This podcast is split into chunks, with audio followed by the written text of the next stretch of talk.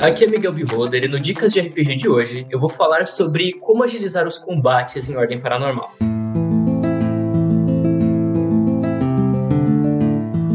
O Dicas de RPG é um oferecimento da Bardos Shop, bardosshop.com.br.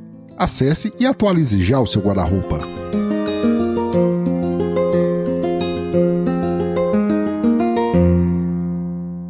A gente sabe que a Ordem Paranormal é um sistema irmão de Tormenta 20. Então ele carrega toda aquela parte de mecânica, movimentação, turnos, habilidades, tudo que acompanha esse estilo de combate. E, claro, tudo isso foi pensado para o modelo medieval fantástico inicialmente, e então trazido, adaptado para o cenário de ordem.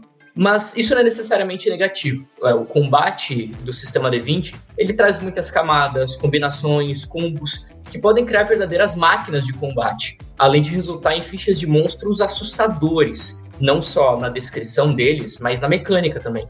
Infelizmente, isso também carrega toda aquela parte extensa e até tediosa para alguns dos combates do sistema D20. Pequenos encontros com criaturas podem demorar até duas horas de combate. E combates de níveis mais altos, dependendo da quantidade de habilidades na ficha, podem levar uma sessão inteira. E várias vezes, quando eu jogava longas campanhas de DD, ou até mesmo com Tormenta, tinha aquela situação de você passar cinco horas no único combate e o seu encontro de RPG ser só isso, todo mundo tinha que ir embora. E para terminar a aventura levavam meses. Então, pensando nisso, e também no fato de que o Ordem Paranormal RPG é um jogo investigativo de terror e horror, e é muito difícil para o narrador manter um combate tenso durante muitas horas de descrição de batalha, eu resolvi trazer algumas dicas para manter a tensão e, ao mesmo tempo, não virar um combate vítima daquele seu turno, agora é você, e vai gastando os pontinhos, e de repente todo mundo já perdeu o foco na narrativa, tá todo mundo só querendo acabar aquilo. Então, pensando no primeiro, eu acho muito importante que você tome cuidado com as DTs. Eu diria que é o mais difícil de balancear, porque como Ordem Paranormal trabalha com o melhor valor no dado que cai na mesa, pelo menos para a maioria dos testes, é claro que os jogadores têm uma grande chance de evitar falhas. Mas evite DTs muito altas. Pensa que, mesmo que eles peguem o maior valor do dado, normalmente de 50% do dado para baixo, do número 10 para baixo, vai costumar ser uma falha. Então, tenta trabalhar com valores que variem entre o 20 e o 25 para evitar constantes falhas e repetições, principalmente nos níveis baixos.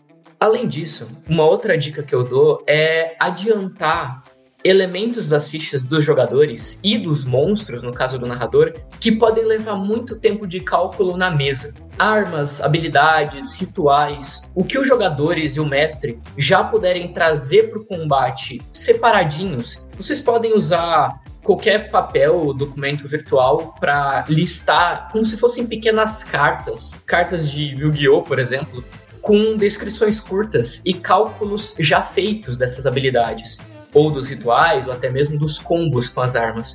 Um combo que já está feito, já está listado, já está calculado, facilita muito na hora de usar ele em combate e evita todo aquele desgaste na hora. Uma terceira dica que eu dou é lembrar de criar propostas narrativas que eliminem os valores altos da criatura, além do famoso enigma de medo dela. Nem todas têm enigma de medo, então é interessante que o narrador trabalhe com outras propostas, como por exemplo, uh, um artefato no meio da aventura que os jogadores vão adquirir, ou que seja uma resposta, uma palavra que, quando falada, como no caso da melodia do escutado, vai trazer uma fraqueza para ele. Sempre crie propostas que, por exemplo, cortem os pontos de vida da criatura pela metade, ou derrube completamente as reduções de dano dela para que o combate fique muito mais ágil, mas ao mesmo tempo os jogadores tenham tido um desafio e conquistaram, mereceram que o combate fique mais fácil. Além disso, a quarta dica que eu dou é para